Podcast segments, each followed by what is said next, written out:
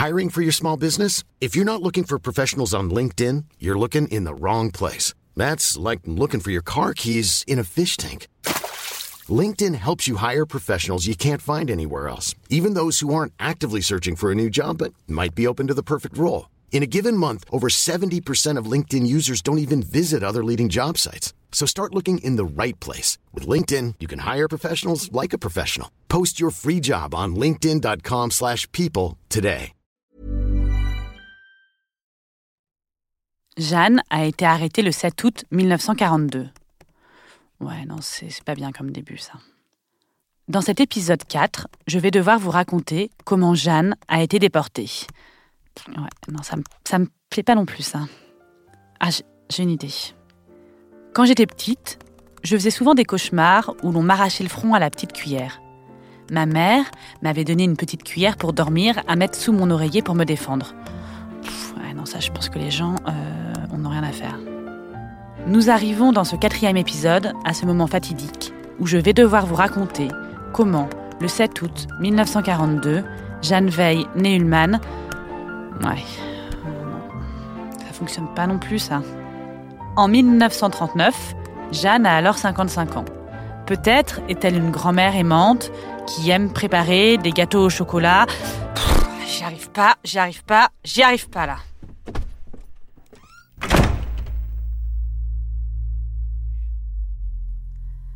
Dans cet épisode, nous arrivons à la fin des années 30, au début de la Seconde Guerre mondiale et à la fin de la vie de Jeanne. J'ai commencé ce podcast en essayant de vous raconter qui était Jeanne, en dehors d'une personne déportée, et je n'ai pas envie d'écrire sa mort. Je m'imagine, dramaturge magicienne, changeant le destin de Jeanne grâce au pouvoir de mon écriture. Je pourrais lui donner une toute autre fin de vie. Jeanne quitte Raphaël pour le voisin du dessous, Monsieur Muller. Elle bazarde tout. Famille, enfants, petits-enfants, et part à 60 ans vivre dans une villa à Los Angeles. Jeanne sort un roman féministe, Vie cachée. C'est un succès de fou, un best-seller. D'ailleurs, en 2020, tout un tas de rues et d'écoles primaires portent le nom de Jeanne Veil. Plus probable, Jeanne finit sa vie tranquillement et meurt dans son sommeil au 15 rue Léo Delibes en 1984 à 100 ans. Elle a eu le temps de connaître ses arrière-petits-enfants et même ses arrière-arrière-petits-enfants. Malheureusement, je ne suis pas une magicienne et je vais donc juste vous raconter comment est morte Jeanne en mars 1943, en Pologne, à Sobibor, et tenter de démêler ce qu'a pu être la fin de sa vie. À la recherche de Jeanne, épisode 4. J'ai longtemps imaginé la Seconde Guerre mondiale de façon manichéenne. Il y avait les méchants Allemands, les méchants collaborateurs français, les valeureux résistants, et puis dans tout ça, les Juifs qui devaient se terrer, se planquer comme des rats. Évidemment, la réalité est bien plus complexe. Je m'en doutais bien sûr, mais je l'ai vraiment découvert en écrivant ce documentaire. Cette guerre, Dominique, la petite fille de Jeanne, l'a vécue. Elle était enfant en 1940. Elle y a perdu sa grand-mère Jeanne et sa mère, Jacqueline, toutes les deux assassinées en camp de concentration.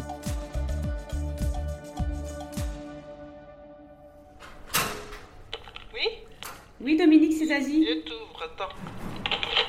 Dominique est la première personne que j'ai interviewée quand j'ai commencé cette enquête.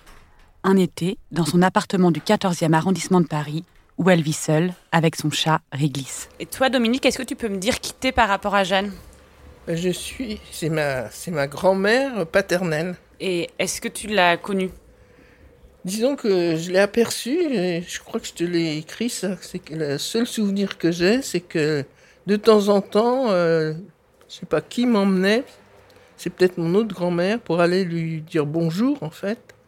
Et euh, je me souviens que, bon, je devais avoir euh, moins de 6 ans.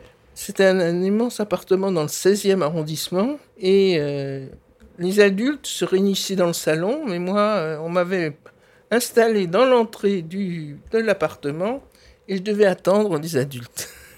C'est tout ce que je me souviens. Donc, tu- m'ennuyais terriblement. Oui, c'est ça, tu t'ennuyais. Oui. Et, et toi, tu t'es, quand tu étais enfant, bon, tu étais petite pendant la guerre, mais est-ce que tu savais que tu étais juive? Ben, je savais pas que les conséquences que ça avait, si tu veux. puisque j'avais demandé même à porter l'étoile. Euh, donc je ne savais pas du tout ce que l'histoire exacte. Ma, grand-mère me protégeait beaucoup, si tu veux, je, ne savais rien. Euh.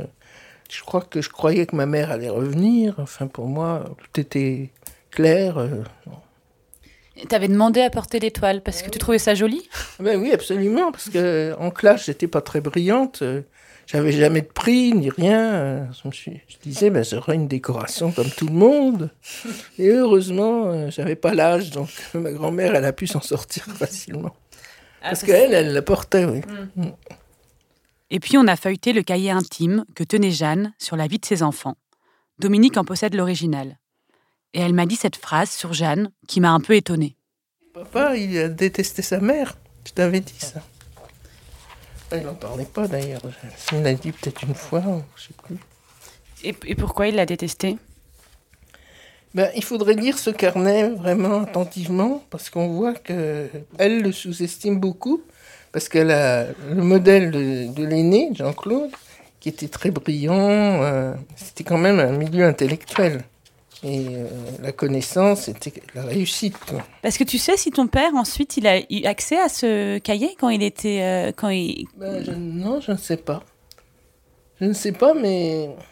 Mais quand en il plus, il devait être très culpabilisé dans de, son rapport à sa mère, dans la mesure où elle a été déportée. Hmm. Je pense qu'il a beaucoup culpabilisé. D'avoir un sentiment négatif sur elle et et toi, du coup, quand tu as, grandi avec ton père, il te parlait jamais de sa mère? Il en parlait jamais? Non, non seulement de sa mère, mais de ma mère non plus, il ne parlait pas. Il a évoqué une ou deux fois, mais parce qu'après, j'ai fait beaucoup de recherches. Toi, tu posais pas de questions quand tu étais petite? Non, on parlait peu.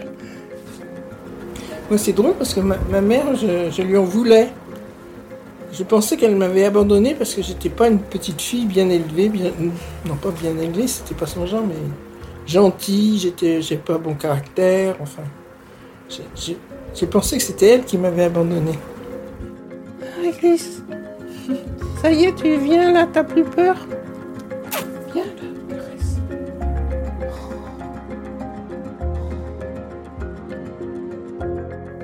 La mère de Dominique, Jacqueline, n'a bien sûr pas abandonné sa fille.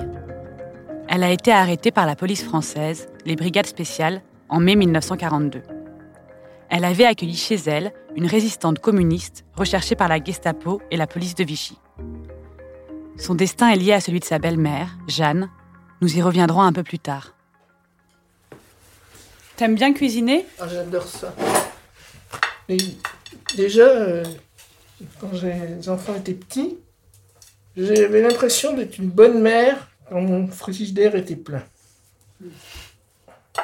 Alors, gâteau au chocolat. Jeanne, page 44 sur 93.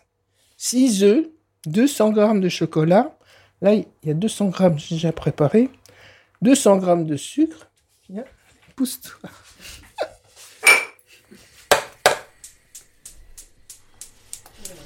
Ça sent bon là déjà c'est dommage parce que tu peux pas enregistrer les odeurs. Et mais parfois les bruits, tu vois, ça met l'eau à la bouche quand même. Est-ce qu'il est bon? Non, il est bien réussi.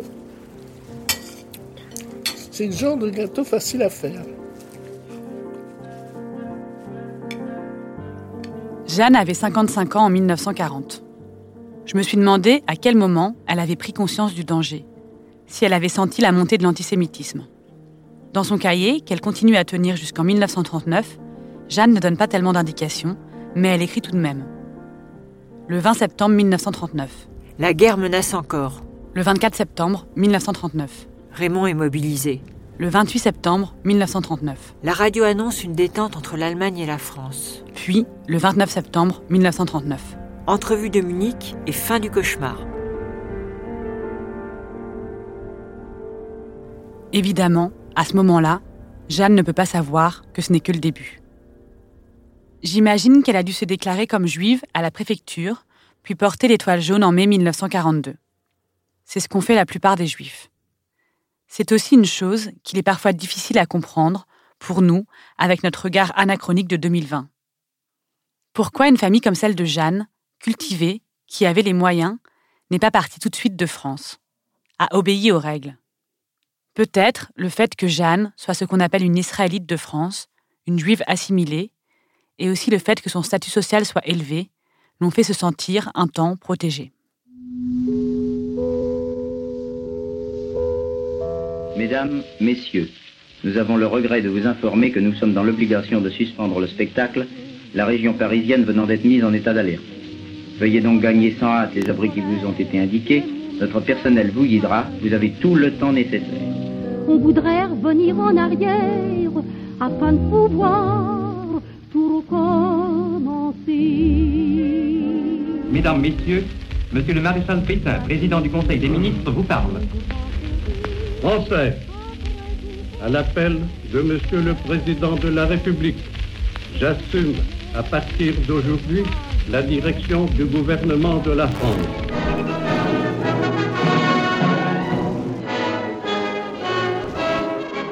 Au Palais Berlitz, vient de s'ouvrir l'exposition Le Juif et la France.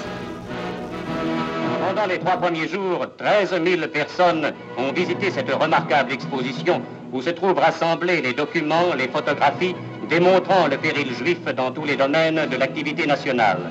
Il prouve combien la France, victime de sa générosité et de sa traditionnelle hospitalité, surtout depuis 1936, s'était enjuivée. Le danger de l'influence morale du judaïsme Démenti. La France qui a été battue, ce n'est pas le peuple français, c'est la bande de salons, de juifs et de capitalistes qui nous dirigeait.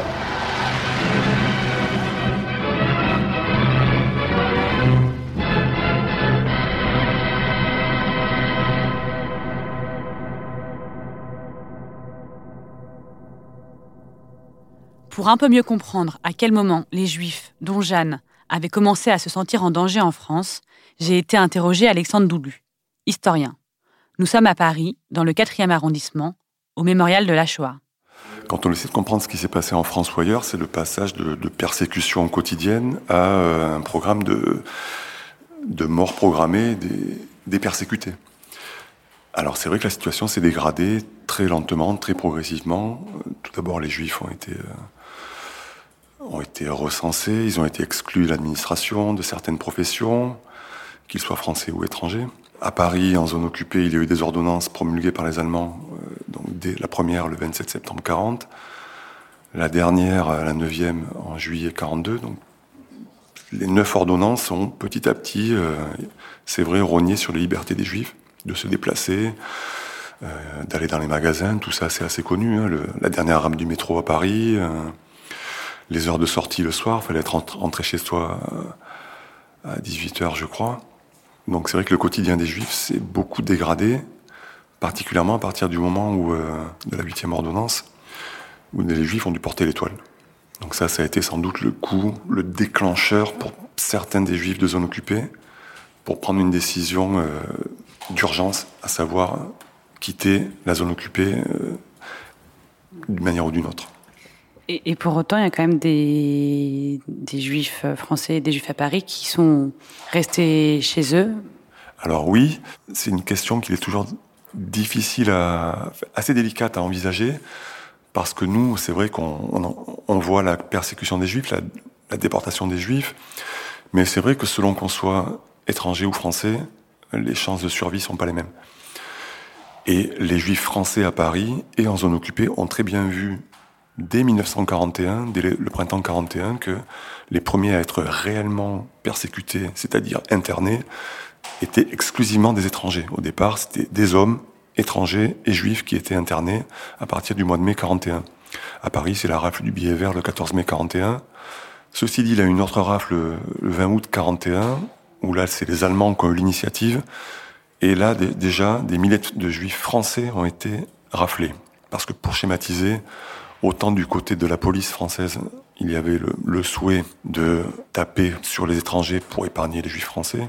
Les Allemands, eux, d'un équerre au premier chef, ciblaient tous les juifs en général, et plutôt même les juifs assimilés, français, ayant une bonne situation. Donc il y a une espèce de décalage entre ce qu'auraient voulu les Allemands et ce qu'ont permis l'administration française à Paris. Donc pour les juifs français, il a été possible de vivre jusqu'à la libération à Paris sans être inquiété pour peu qu'on respecte les ordonnances allemandes, porter l'étoile, respecter les heures de sortie, euh, et pour peu qu'on n'ait pas été dénoncé à la Gestapo pour X raisons, des fois aucune raison. Sans quoi, que se passait-il? Euh, La Gestapo transmettait euh, tous les lundis une liste de juifs à arrêter par la préfecture de police au service spécial des affaires juives, et donc ce service, toutes les semaines, chez, chez les gens dont ils avaient les domiciles indiqués sur les listes, arrêter tout le monde, qu'ils soient français ou étrangers. Quand j'ai commencé cette enquête, les circonstances de la déportation de Jeanne n'étaient pas très claires pour moi. Je savais que sa déportation était liée à celle de sa belle-fille, Jacqueline, mais je n'en savais pas tellement plus. Parmi les personnes de ma famille interviewées, les versions se recoupaient parfois, mais divergeaient aussi sur certains points. Elle, elle a préféré partir que de laisser partir à lui. Non, c'était pas la grand-mère Dreyfus. Elle a dit qu'on est venu arrêter Jacqueline Dreyfus qui était Hmm. communiste. Ils l'ont pas trouvée, ils ont pris la mère de Jacqueline. Mais elle a- alors Jeanne a dit non, mais elle a la petite fille à garder parce qu'il y avait Dominique qui était bébé. Alors elle a dit alors on vous prend vous. Ce que j'ai cru qu'on me transmettait, c'est que elle a eu un cancer. Elle a été hospitalisée à l'hôpital Rothschild, qui était l'hôpital où il y avait un peu de tout, mais il y avait beaucoup de juifs. Donc elle a, elle a été expédiée de, de Rothschild à Drancy et elle a été déportée comme ça. Sa déportation euh, était vraiment un sujet euh, tabou, c'était le, le silence total. D'ailleurs, on, on disait, quand on disait quelque chose, on disait déportation, mais il n'était pas question de des chambres à gaz. euh.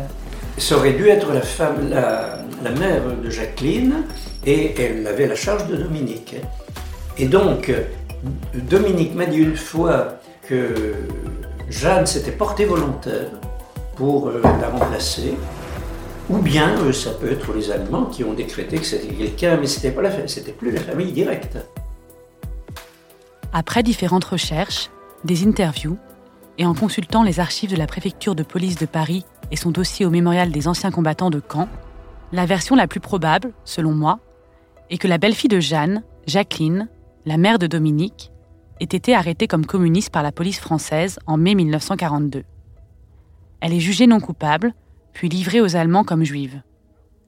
Les Allemands décident alors d'arrêter aussi un autre membre de la famille en représailles. Ils vont d'abord sonner chez la grand-mère maternelle de Dominique, qui argue qu'elle ne peut pas partir de chez elle, comme elle garde la petite. De là, la Felden Gendarmerie, la police militaire allemande, va sonner chez Jeanne et Raphaël. Jeanne se désigne pour partir. Elle pense que cela est moins dangereux pour elle que pour Raphaël. Elle imagine alors qu'elle sera libérée plus facilement parce qu'elle est une femme. J'imagine que les conditions de cette déportation ont créé une certaine culpabilité familiale. Celle de ne pas avoir protégé Jeanne. Peut-être même d'avoir eu la sensation de la désigner. Évidemment, Jeanne a été arrêtée comme juive. Mais comme me l'a rappelé Alexandre Doulu, pendant la guerre, les juifs n'étaient pas que juifs. Ils pouvaient être étrangers, communistes, sans argent ou notables. Tout cela a joué aussi sur leur sort.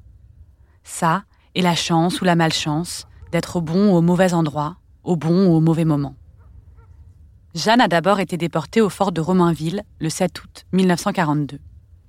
Elle a ensuite été amenée au camp de Drancy le 3 septembre. J'ai demandé à Alexandre Doulu à quoi ressemblait Drancy quand Jeanne y est arrivée? Alors en août 42, par rapport au mois précédent, Drancy, c'est un camp de transit pour la déportation, c'est-à-dire euh, génocidaire. C'est-à-dire que jusqu'au 16 juillet 42, à Drancy, il n'y a eu que des hommes pendant un an, que des hommes adultes. À partir du 16 juillet, des femmes arrivent avec des adolescents, et à partir du mois d'août 42 et le transfert des enfants de Pithiviers, Bonne-la-Rolande, Drancy, c'est un camp de passage vers Auschwitz. Donc à l'époque, c'est devenu. euh, Ouais, c'est un camp transit pour, pour la, de la Shoah. quoi. Donc c'est autre chose que ce qu'il n'était avant, un camp d'internement pour des, pour des adultes de, de sexe masculin. Il- Il devait s'ennuyer, quoi. Il n'y avait rien à faire de ces journées. Exactement, c'est euh, ce que racontent tous les internés qui ont connu ces camps, c'est euh, l'ennui, la- le passe-temps principal, il n'y a, y a rien à faire. Ceux qui s'ennuient le moins, c'est ceux qui ont eu la chance d'avoir un emploi dans le camp, que ce soit au bureau des effectifs ou euh, à la cantine, à l'infirmerie, euh, ceux-là s'ennuient moins que les autres, mais effectivement, il n'y a rien à faire. comme Jeanne est d'une famille euh, relativement aisée, sa famille peut lui envoyer des colis. C'est ça qui est terrible dans l'internement, c'est qu'on a ben voilà, il y a une inégalité de traitement selon qu'on sa famille euh, vient d'un milieu euh, favorisé ou pas. Pour vivre, euh, pour survivre à Drancy, c'est une des conditions aussi de la survie, hein, les colis extérieurs. Et dans les autres camps, c'est pareil.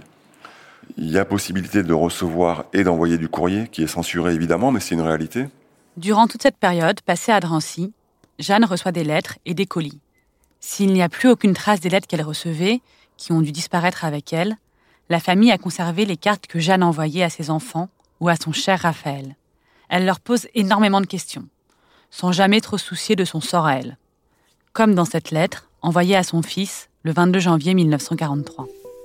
As-tu toujours les mêmes camarades? Portes-tu encore tes bottines à crampons? Et celles-ci sont-elles encore utilisables pour la montagne? Que fais-tu le dimanche? Dans quel état est ton vestiaire et qui s'occupe de ton raccommodage depuis que tu ne peux plus me l'envoyer? Es-tu toujours le même? N'as-tu pas trop maigri? Quel est ton poids? Et celui de Jean? Guy et les jumeaux sont-ils de retour? As-tu vu Jacques D depuis qu'il est marié? Où sont ses parents? Voilà beaucoup de questions, mon chéri. Je t'embrasse bien tendrement comme je t'aime. Maman. D'après des documents que j'ai retrouvés, son fils, Étienne, essaye de faire libérer Jeanne de Drancy durant cette période. Il sollicite notamment Marc Agneau, secrétaire général des éclaireurs israélites de France, les scouts juifs, qui fut un grand résistant pendant la guerre. Étienne fait valoir que Raymond, le fils de Jeanne, est prisonnier de guerre et que Raphaël, son mari, a servi la France pendant la guerre 14-18. Il récupère aussi des déclarations de médecins qui expliquent que Jeanne a été opérée d'un cancer du sein en janvier 1941 et qu'elle a besoin d'un suivi médical. C'est peut-être d'ailleurs pour cette raison que Jeanne est transférée un temps à l'hôpital Rothschild. Rothschild était alors un hôpital du 12e arrondissement de Paris où les juifs malades pouvaient être soignés avant d'être renvoyés à Drancy, puis en camp de concentration. Tout cela paraît assez inconcevable aujourd'hui. Pourquoi soigner un malade que l'on va envoyer en camp d'extermination? Pour me parler de Rothschild, j'ai retrouvé Colette, la mère d'André que vous avez entendue dans l'épisode 2, la nièce par alliance de Jeanne. Colette avait 20 ans pendant la guerre. Elle était juive, interne en médecine à Rothschild et résistante. Je me suis dit que peut-être elle avait croisé Jeanne en 1942. Attends, je vais vous offrir un chocolat. Il y en a là-dedans. On peut commencer, hein Allez-y, servez-vous. Je prends une petite orangette comme ça. Je ne sais pas s'ils sont bons. On me les a offerts et comme je suis assez gourmande, je les mange. vous savez que je suis très âgée.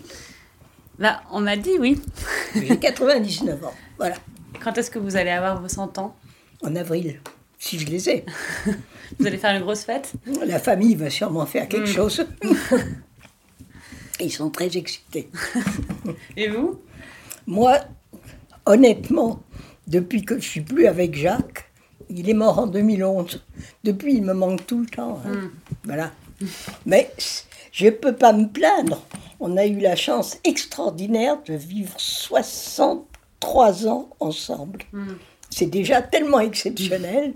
Bon, c'est normal qu'après tout, on se survive, mais voilà. Jeanne était la sœur du père de mon mari. Ah Elle était la tante de Jacques, donc par conséquent, elle était ma tante par alliance, si vous voulez. À quel moment était-elle à Rothschild? Alors, à Rothschild, il me semble que c'était entre euh, un truc comme novembre 42 et elle est revenue euh, en mars 43 à, à Drancy, puis après elle a été déportée. Donc elle y était 4-5 mois quand même. Alors, alors, elle était sans doute dans un autre service et je ne l'ai pas connue parce que moi, j'étais également à Rothschild jusqu'au février 43, vraisemblablement. Et Rothschild, euh, si vous vous rappelez, euh, le premier jour quand vous arrivez dans cet hôpital, à, à quoi ça ressemble euh, comme hôpital? Il y a quelque chose qui vous frappe. Pourquoi est-ce qu'il y a des flics à l'entrée? Normalement, dans un hôpital, il n'y en a pas. Ben, c'est ça qui frappe. Tout le reste, c'est comme un hôpital normal, tout le monde est en blouse. Ça. Parce que l'étoile juive qu'on est obligé d'afficher sur la blouse, c'est pas encore quand j'arrive. Parce que nous, on arrive, je pense que, j'ai pas les dates exactes, mais je pense qu'on arrive vers février 42, et l'étoile, c'est de mai 42. Voilà.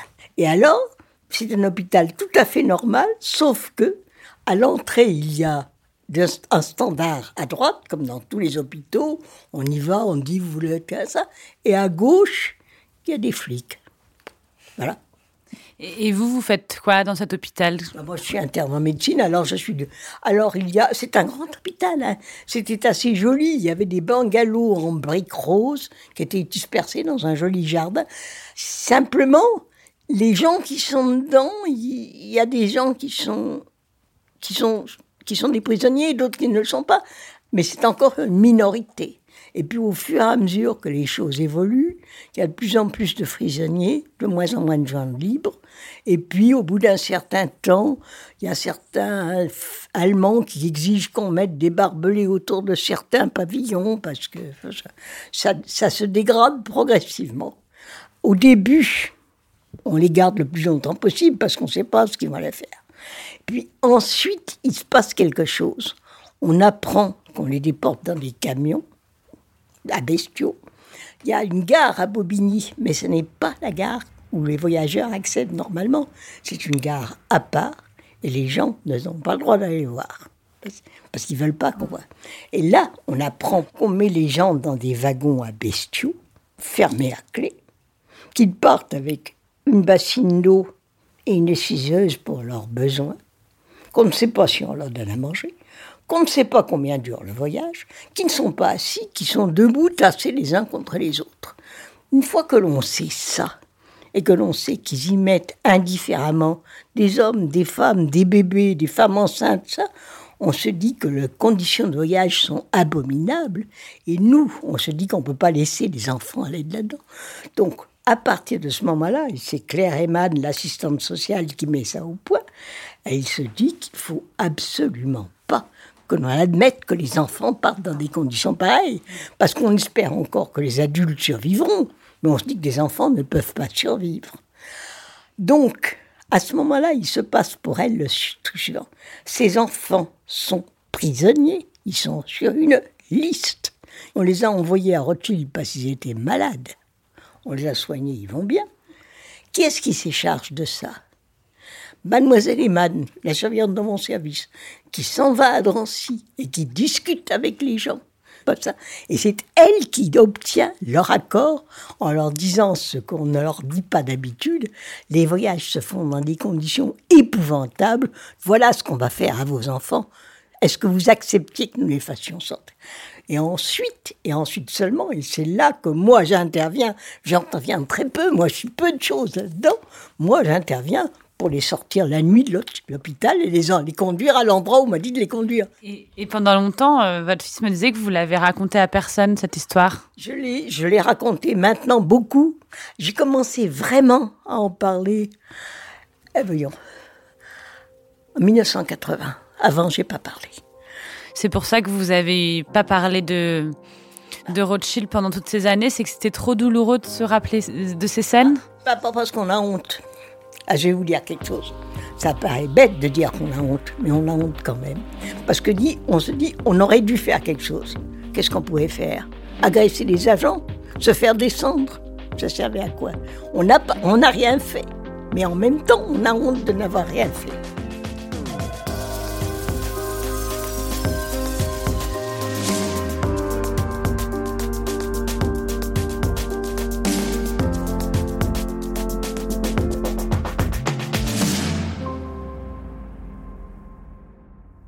Le 6 mars 1943, Jeanne doit partir de Rothschild.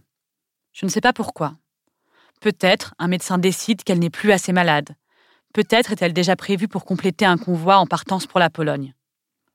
Mars 1943 est un mois redoutable. Près de 5000 juifs ont été déportés de Drancy. Jeanne est réincarcérée à Drancy, puis transférée au camp de Beaune-la-Rolande le 9 mars. Elle est renvoyée à Drancy le 23 mars, et deux jours plus tard, le 25 mars 1943, elle part dans le convoi numéro 53 pour Sobibor. Jeanne aura attendu près de huit mois avant d'être déportée. Le fait qu'elle soit bourgeoise et française ne l'aura pourtant pas épargnée. Dans ce moment de l'histoire, Jeanne n'était plus une grand-mère, une femme, une dame qui faisait du piano, qui aimait cuisiner et qui collectionnait des timbres pour son petit-fils Guillaume. Jeanne n'était plus une Française ou une bourgeoise. Jeanne n'était plus qu'une juive parmi les juifs. ces individus, pourtant bien distincts, que l'on avait désignés comme un seul et même peuple à exterminer. J'ai demandé à Alexandre Doulu comment se passait cette déportation. Quand un convoi était organisé, le service des effectifs de Drancy dressait une liste. Alors à l'époque, c'est 1000, personnes. Et tous les malheureux dont le nom était sur la liste étaient prévenus dans leur chambrée par le chef de chambrée que deux jours après ou le lendemain, ils changeraient d'escalier. Alors ce qu'on appelle escalier à Drancy, c'est euh, en gros c'est pour domicilier. Euh, il y a 22, 22 escaliers. Il y avait des escaliers de départ. Ben, deux jours avant, euh, ceux qui sont désignés pour être déportés sont déménagés de leur escalier aux escaliers de départ et sont appelés le matin du départ, amenés dans des bus à la gare du Bourget et déportés. Pourquoi euh, Donc c'est un convoi qui est parti à Sobibor, en Pologne. Euh, c'est un camp peut-être qu'on connaît moins bien euh, quand on est français. Pourquoi elle a été déportée dans ce camp? Alors la réponse est pas véritablement connue en fait. Serge Klarsfeld le premier s'est interrogé là-dessus. On ne sait pas trop pourquoi, parce que d'autres convois, on, pouvait croire qu'il y avait des problèmes à l'arrivée à, Auschwitz à cette époque, une épidémie ou autre chose.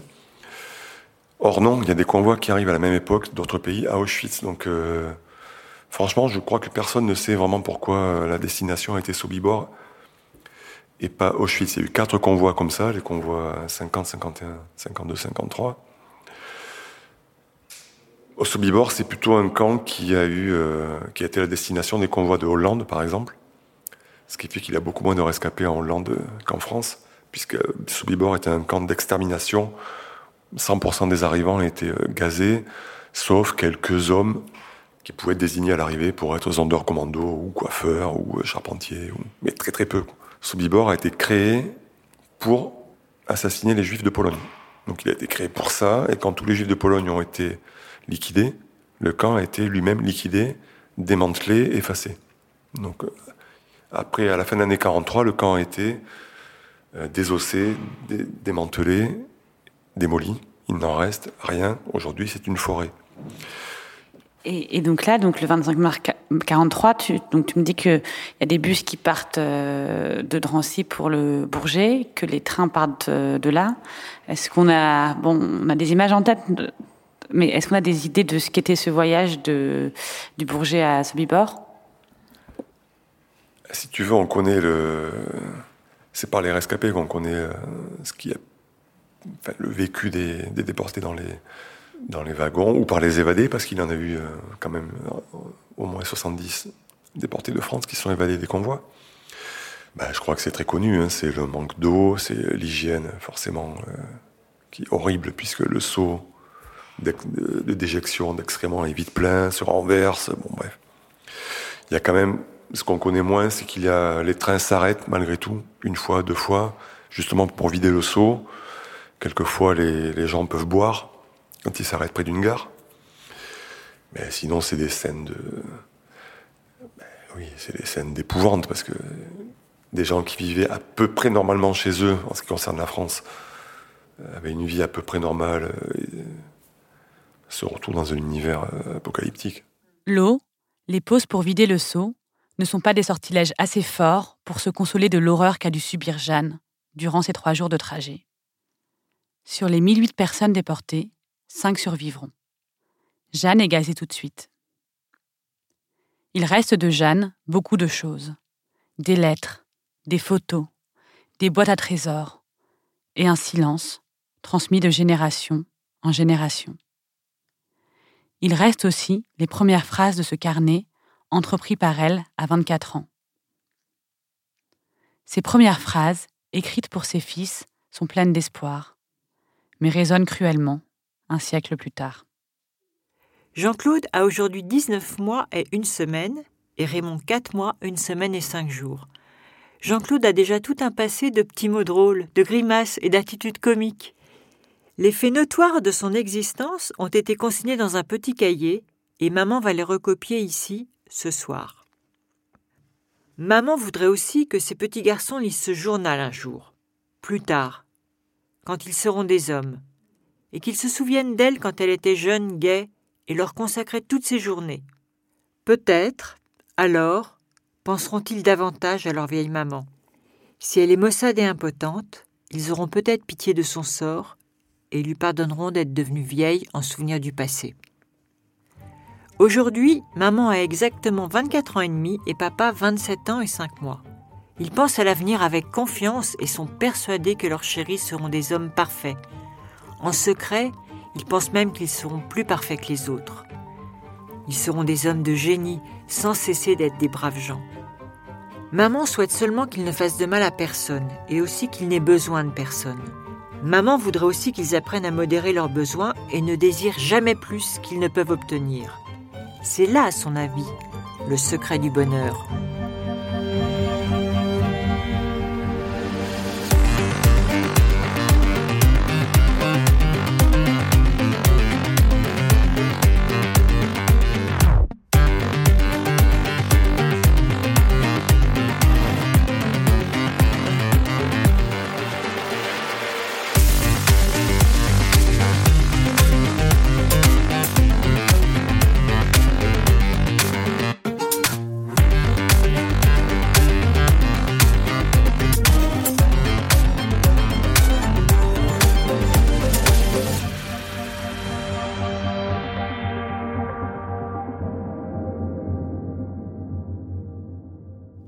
Recherche de Jeanne, à suivre.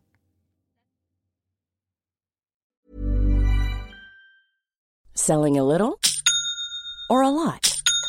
Shopify helps you do your thing however you cha-ching. Shopify is the global commerce platform that helps you sell at every stage of your business. From the launch your online shop stage to the first real life store stage, all the way to the did we just hit a million orders stage. Shopify is there to help you grow. Shopify helps you turn browsers into buyers with the internet's best converting checkout. 36% better on average compared to other leading commerce platforms because businesses that grow grow with Shopify. Get a $1 per month trial period at shopify.com/work. shopify.com/work.